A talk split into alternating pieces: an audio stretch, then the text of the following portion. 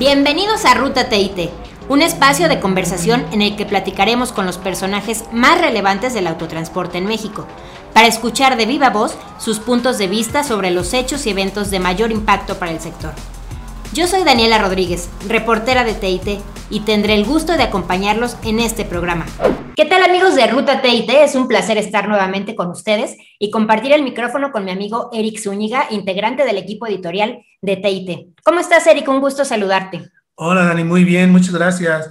Eh, también muy contento de poder saludarte a ti y a, la audiencia TIT y sobre todo muy contento porque hoy vamos a tener la posibilidad de platicar con, con una invitada muy especial y una de las mujeres destacadas del autotransporte.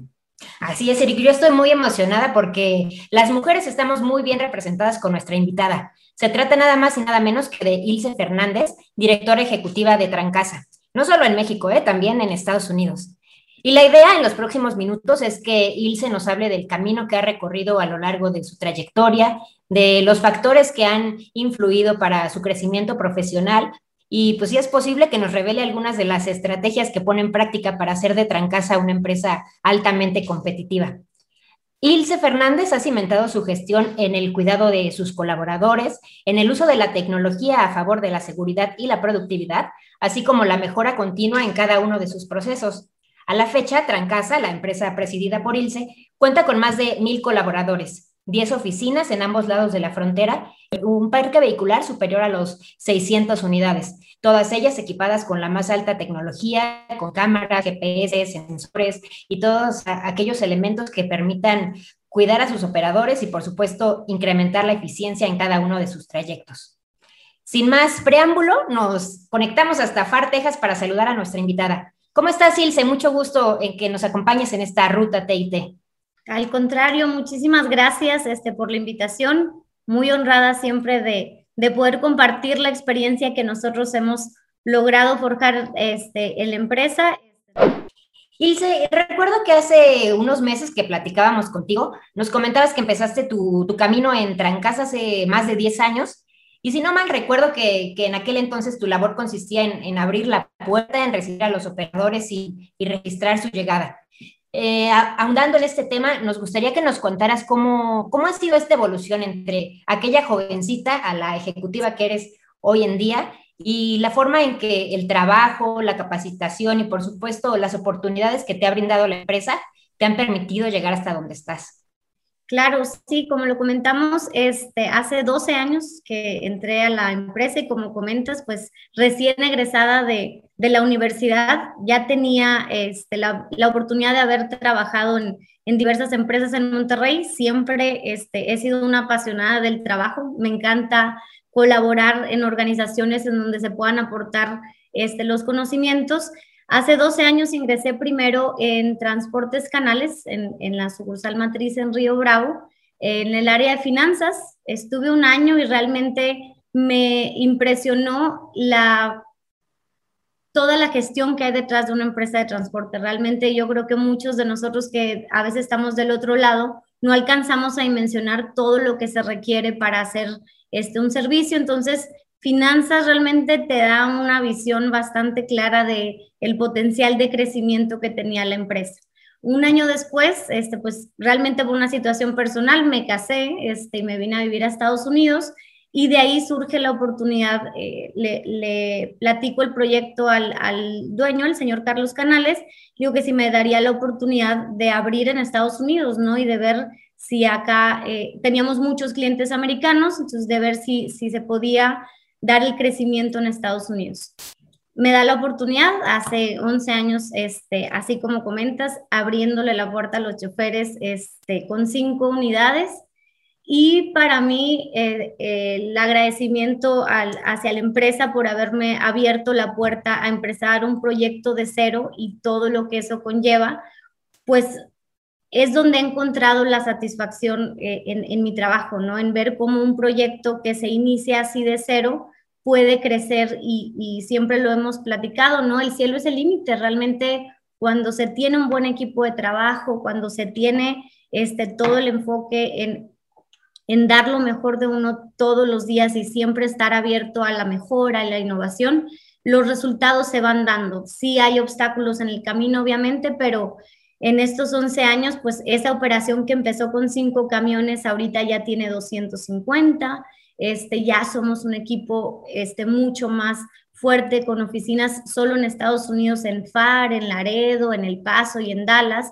Y para mí, el ir viendo, siempre se los he comentado a todo el equipo, realmente la satisfacción que para mí es ir viendo cómo los proyectos van creciendo eso es lo que más este, me apasiona. Obviamente hace seis años me dan la responsabilidad de tomar la parte mexicana también. Este, muy interesante porque pasamos por un proceso de reestructuración, hicimos un equipo directivo, restablecimos misión, visión, los valores, este, hicimos una reestructura completa de la empresa y a partir de ahí hacia adelante empezamos a crecer al 20% anual. Realmente aprendimos mucho de lo que nos pasaba en, Estados Unidos tratando de implementarlo en México y también de todo el aprendizaje que ya la empresa tenía de 20 años en, México, tratar de, aplicar las cosas positivas en, Estados Unidos. Definitivamente, como, como, ahorita comentas, pues no es la misma jovencita que se graduó hace, hace 11, 12 años, ¿verdad? Pero eh, lo, que más me, he llevado en estos 12 años es la capacidad que se tiene de poder crecer si pones lo mejor de ti en lo que hagas y si te gusta. Realmente la industria del transporte es muy apasionante si te gusta. es una industria en la que 24/7 estás al pendiente de las situaciones que, pasan, pero siempre buscando una solución, ¿no? Estás mano a mano con los clientes, mano a mano con el equipo de trabajo, tratando de ver cómo este, mejorar las operaciones, encontrar soluciones, eficiencias, productividad. Y creo que esa ha sido una, una de las cuestiones en las que más hemos aprendido. La tecnología que hoy tenemos para alistar todo es este, impresionante y ha sido clave en el crecimiento. Ilse, muy, muy interesante lo que nos cuentas y sobre todo una, una historia, un caso eh, de éxito en donde alguien se arriesga a tomar una, una decisión de, de, estas dimensiones y sobre todo que, que tiene la, la, disciplina y la constancia para, para, lograr la meta. Y en ese sentido, algo que nos gustaría que nos platicaras para conocer un poquito más de, de, de ti y de este proyecto, ¿cuál es tu labor en el, eh, del día a día? O sea, ¿cómo es un día de Ilse Fernández? ¿Cuáles son las decisiones que toma? ¿Cuáles son los problemas que enfrenta? Y cómo también todo esto se compagina pues, con, tus, de, con tus demás facetas, ¿no? Como, como mamá. ¿Cómo, ¿Cómo es ese día a día? Ilse, pero cuéntanos un día de esos complicados. de esos complicados. No, mira, este, gracias a Dios que eso también ha sido uno de los factores muy importantes para el crecimiento que, me han dado aquí es que he podido encontrar ese equilibrio, ¿no? Soy mamá, tengo tres niños, entonces desde las mañanas empiezan muy temprano, cambiar los lonches, escuelas, este, es, es toda una faceta que para mí es la más importante. Tengo una, una motivación muy importante de seguir mejorando y siempre ver hacia adelante. Este, y te puedo decir que en este tema la logística ningún día es igual. Puedes, este sí, normalmente pues a la semana y diario tengo ciertas reuniones ya programadas, que son las reuniones sobre proyectos estratégicos, este, de implementaciones de tecnología, de revisión de mejoras para, para la cuestión de cómo atraer más talento a la empresa, hablando de operadores o de administrativos, de los planes de crecimiento, adquisiciones de equipo, eh, evaluaciones de las oficinas y todo esto, pero sí también en el día a día me gusta mucho la operación y la, dinámica, entonces te puedo decir que a las 6 de la mañana tenemos aplicaciones ahí que, nos ha configurado este, nuestro equipo de IT, que es uno de los más importantes en la organización, donde podemos ver desde la hora en la que se prenden directamente los camiones y ya eso nos da un sentido de decir, ¿sabes qué? El día va a estar apretado porque solo tenemos hoy este, tantos operadores este, prendidos para las 6 de la mañana y el lunes va a haber, va a haber detalles con clientes, ¿no? Empezamos a gestionar con los equipos de, oye, este, si tal y tal cuenta requieren apoyo, avísanos y, lo empezamos a trabajar. Ahorita, eh, eh, ahorita traemos un tema de construcción en el puente FAR que ha aumentado el las horas de tránsito para poder cruzar. Entonces, donde antes hacíamos cuatro horas, ahorita estamos promediando seis o siete. Entonces, son detalles que ya sabes que va, a haber dos, tres detalles con clientes, nos preparamos con antelación de decir, hay otros puentes disponibles, sí hay una cuestión táctica, pero es porque realmente a mí me encanta el tema de poder darle la confianza a los clientes que cuando ellos acuden a nosotros van a encontrar una solución. Entonces, para nosotros es súper importante entender lo que está sucediendo en la operación diaria para poderle dar esa, esa confianza a los clientes aparte de poder ver la, la, la, cuestión estratégica, de estar viendo los proyectos de crecimiento y de implementación. La otra cuestión es que sí, pues bueno, normalmente a la semana vamos mínimo a una o dos de las terminales, aparte de FAR, estamos viajando mucho a Dallas, a Laredo, al Paso, a Monterrey, entonces normalmente nos mantenemos este, también en movimiento y porque obviamente una de las partes principales del grupo es que somos una empresa de servicio y somos tan buenos como lo es nuestra gente, ¿no? Entonces nos interesa ir a visitarlos, ver las necesidades, tratar de apoyarlos. Realmente la gente de operaciones y, que están en las terminales son los que se llevan el trabajo más pesado. Entonces, nos gusta estar ahí para ellos y que sientan la confianza también de que los vamos a ayudar a, a dar un buen servicio. Oye, entonces estamos hablando de que tu capacidad de organización y tu capacidad de gestión, pues tiene que estar al 100 todo el día, ¿no?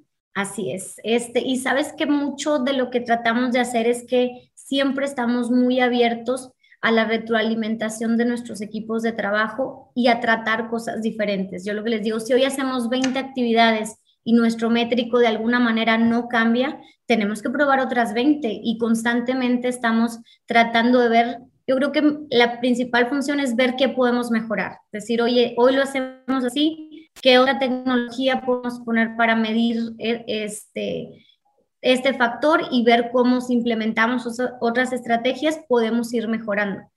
Y obviamente una operación de en 10 terminales con muchos tractos todo el tiempo en, todo el tiempo en el camino, este, pues la tecnología y el tener métricos que los tenemos en tiempo real, o sea, en tiempo real nosotros sabemos cuánto estamos facturando, cualquier detalle de seguridad, este, todo está monitoreado, entonces eso nos da a nosotros indicadores que podemos ir midiendo y reaccionando rápido. Realmente en la logística el tema del tiempo pues es crítico. Y eso, y pues aparte que me encanta a ver proyectos con los clientes, ¿no? Normalmente aparte del transporte, gracias a Dios hemos desarrollado proyectos de logística. Ahorita ya tenemos una empresa de logística que hace aéreos, marítimos, almacén, este, toda la parte de, de proyectos de, administración de inventarios. Tenemos en construcción, acabamos de terminar nuestro tercer edificio de 100 mil pies aquí en FAR. Entonces, a mí me encanta andar este, un poquito de todo porque aprendo mucho de eso y trato de aplicar lo que voy aprendiendo en cada uno de los giros en, en las organizaciones. No, Ilse, pues creo que más bien no tienes ningún día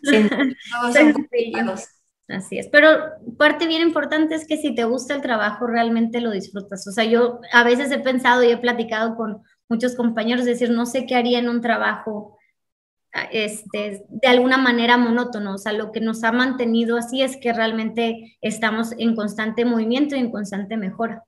¿Cuáles consideras que han sido las principales claves que, que han permitido crecer en, tu trabajo y seguirte desarrollando de forma exitosa en esta industria, sobre todo que, que pues por lo general está dominada por, por la figura de, de hombres. Mira, una, yo creo que la más importante es el apoyo de mi familia. Realmente, este, al ser una industria muy demandante, pues, real, pues ocupas que, que, pues mi esposo, mis papás, mis suegros, mis hijos me entienden mucho y tratan de, de, ayudarme en, oye, tengo que salir de viaje, y mis hijos entienden muy bien ya este, las funciones que, o la responsabilidad sobre todo que tengo en el, en el trabajo, este, y eso es lo que me permite también pues poder viajar y poder andar en, en muchos proyectos. Este, realmente un buen equipo de trabajo, yo siempre he creído que que el equipo de trabajo fuerte es lo que hace a las organizaciones fuertes. Te puedo decir que la misma pasión que tengo yo por mi trabajo la tiene, gracias a Dios, todo el equipo, tanto directivos, gerentes, supervisores y hasta los mismos choferes, ¿no? O sea, realmente el tener una cultura que siempre está buscando mejorar, que siempre está tratando de, dar su mejor esfuerzo como organización, ha sido una de las cuestiones que, ha ayudado mucho. Y, van en varias ocasiones que me han preguntado esa parte, bueno, decir, el ser mujer ha afectado o ha tenido un reto diferente de, ser una industria en donde sí dominan más los hombres. Yo te puedo decir que gracias a Dios siempre he tenido la oportunidad de tratar con gente bastante profesional. Este, nunca he tenido ningún tipo de efecto en el tema de ser mujer. A veces se sorprenden, yo creo que el ser mujer y también pues un poquito hace algunos años que era más joven, este, pues tener una joven de 25, 25, 26 años y mujer, sí de repente creo que dudaban de, decir, bueno, realmente tendrá la capacidad de liderar una empresa así de grande, ¿no? Pero con los resultados y ya me pasaba en juntas, por ejemplo, en juntas que me veían llegar y decían, hijo, eso se me hace que esta niña no sabe. Y ya conforme avanzaban las reuniones, era de que, oye, pues si estoy en la posición es realmente porque he demostrado con resultados que puedo con la posición. Entonces, creo que este, eso me ha ayudado mucho y sí, cada que puedo, yo siempre invito a, gente a unirse a esta industria. Es una industria muy, muy buena. Realmente este, somos parte esencial de cómo se mueve el mundo. O sea, realmente este, nosotros, y lo vimos en la pandemia, ¿no? Nosotros no paramos, ningún día paramos. Este, entonces, el ser eh, eh, que nuestras unidades estén llevando productos médicos a diferentes lugares, que estén llevando este, víveres y cosas esenciales cuando se, se requirió, es lo que tratamos siempre de, de, promover, ¿no? A veces creo que no, no está tan claro para todos lo importante que es la industria del transporte y yo te puedo decir que es simple y sencillo, una industria esencial que mueve todo lo que yo siempre, y trato de ponerles ese, ejemplo a mis hijos, que son chiquitos, este, les digo, mi amor, todo lo que veas, todo, alguien lo transportó, o sea, lo que tú hoy es, tienes en el súper o lo que tú hoy te estás comiendo, alguien lo produjo en un lado y lo transportó hacia otro lugar. Y vamos al supermercado y cuando no hay algo, le digo, oye, el camión no llegó hoy. Este, algo habrá pasado que, que se retrasó en la entrega. Pero, de casa, seguro. Sí, les digo, no, lo bueno es que nosotros no somos, sí, sí trato de ponerles muchos ejemplos porque a veces ellos no, no logran entender como que la magnitud, le digo, no, mi amor, todo se transporta y es impresionante la cantidad de personas que trabajamos detrás de esto. Hay veces que dicen, ay, bueno, qué difícil puede ser mover un producto de un punto a otro. Digo, hay mucha gestión detrás, o sea, hay un tema de cumplimiento, tanto que el equipo esté en condiciones, que el chofer esté en condiciones, que se cumplan sus horas de manejo, que el servicio esté administrado por la empresa de forma correcta, que se llegue en tiempo, que le demos tiempo de descanso a los choferes suficiente, que se gestione toda la seguridad. O sea, hay muchas cuestiones que programarse previo que yo creo que hasta que lo vives lo entiendes. Nos ha pasado mucho con clientes de decir, no, pues eh, como en 10 minutos puedes poner este, la unidad en, planta, le oye, le digo, para nosotros siquiera permitir que la unidad salga a nuestros patios, hay toda una gestión detrás para asegurarnos que, que el servicio que se va a proporcionar sea de la calidad que ellos esperan. Hace unos momentos nos hablabas de, eh, de cómo los resultados, el conseguir esos números y el lograr eh, esos avances en la empresa es lo que a ti te permite posicionarte y ganar ese peso, esa jerarquía como, como directora. Pero me gustaría retroceder un poco y que nos contaras cómo fue con tu llegada a la dirección de la compañía, esos puntos torales, esos ejes centrales de tu estrategia para, para consolidar a, a Trancasa como la referencia que es hoy en el, en el sector. Claro, este, y sí, eh, soy contadora, entonces me encantan los números. De, yo creo que por eso, de ahí, de ahí viene todo el, tema. Mira, como empezamos a trabajar en toda esta reestructura de la organización, este, que, en la cual se ha consolidado la, mi dirección desde hace varios años, primero empezamos a trabajar en toda la cultura organizacional. Nosotros siempre se nos queda muy grabado el hecho de que la cultura se come a la estrategia. Tú puedes tener la mejor estrategia, pero si la gente que está en la empresa no trabaja contigo y no ve este, no se siente identificada con esa visión y misión que tienes como empresa, realmente no funciona. Entonces, empezamos a trabajar primero en unir a todas las personas que trabajamos en la empresa en una visión, en una misión y en ciertos valores. Trabajamos este, eh, con sesiones este, de integración de personal, tener oficinas en diferentes lugares con diferentes culturas, a veces hasta la misma comunicación es distinta, o sea, tú le estás explicando a alguien, algo que está el interior y siempre sienten que les hablamos un poquito o golpeado o muy, este, muy rápido. hay ciertas cuestiones culturales entre las 10 oficinas que somos que nos ha, tenemos nuestros detalles de repente para, para integrarlo. Entonces empezamos a trabajar mucho con, con la cultura organizacional, con sesiones de integración. Lo segundo fue estandarizar. Estandarizamos los procesos, estandarizamos las metas, estandarizamos a qué en qué números estábamos y en qué números a qué números queríamos llegar. Empezamos a, a, estarnos midiendo de la misma manera a todas las oficinas y eso nos ayudó a todos alinearnos de alguna manera a que lo que uno viene y hace aquí todos los días es con un objetivo. O sea, vienes y trabajas en base a ciertos resultados y objetivos que son medibles pero ¿cómo, cómo era esa actividad eh, antes de esta estrategia que tú implementaste? ¿Cómo, por ejemplo, me dices, eh, estandarizábamos procesos? ¿Cómo se realizaban esos procesos? O sea, ¿cuáles eran esas diferencias? Diferencias. Mira, anteriormente la empresa eh, funcionaba Estados Unidos y México. Yo tenía unos 5 o 6 años gestionando Estados Unidos completamente separada que México. Entonces, de alguna manera, imagínate, el fuerte o el, nicho principal en el que la empresa, gracias a Dios, ha crecido es el servicio internacional. Tú tienes un servicio que inicia en el interior de México y va y entrega en cualquier lugar de Estados Unidos o Canadá. Entonces, nos tratábamos al inicio como cliente proveedor. ¿Sabes qué? Yo le pido un servicio a la empresa mexicana, la empresa mexicana me da el servicio hasta cierto punto en Estados Unidos, la empresa americana lo toma y lo entrega el tratarte como cliente proveedor tiene sus ventajas y sus desventajas, ¿verdad? Porque algo pasaba en la empresa mexicana y la empresa americana no tomaba el, mismo sentido de apoyo hacia ellos. Decía, oye, la falla fue en México, no fue en Estados Unidos. Entonces, de ahí empezamos nosotros a detectar de que, oye, si nuestro nicho principal es el servicio internacional, debiésemos de tener una estructura que pudiera funcionar en los dos. O teníamos a un cliente, por ejemplo, que decía, oye, te voy a pagar X tarifa, ¿no? La tarifa para México era buena y para Estados Unidos no. No tomábamos los proyectos. Decíamos, no, pues tiene que ser buena para ambos. Entonces, eh, de ahí nace este, todo el proyecto de decir, oye, lo que realmente conviene a los objetivos de la empresa es vernos todos como un solo Trancasa. Y de hecho, así se llamó el proyecto, se llamaba Nosotros Somos Trancasa. Y este, empezamos a establecer una estructura corporativa que viera a las dos empresas, empezamos a medirnos igual y a estandarizar todos nuestros métricos igual. La productividad hoy se mide como empresa global, no se mide de, ah, bueno, México tuvo su productividad y Estados Unidos no. Como empresa alcanzamos la productividad o no la alcanzamos.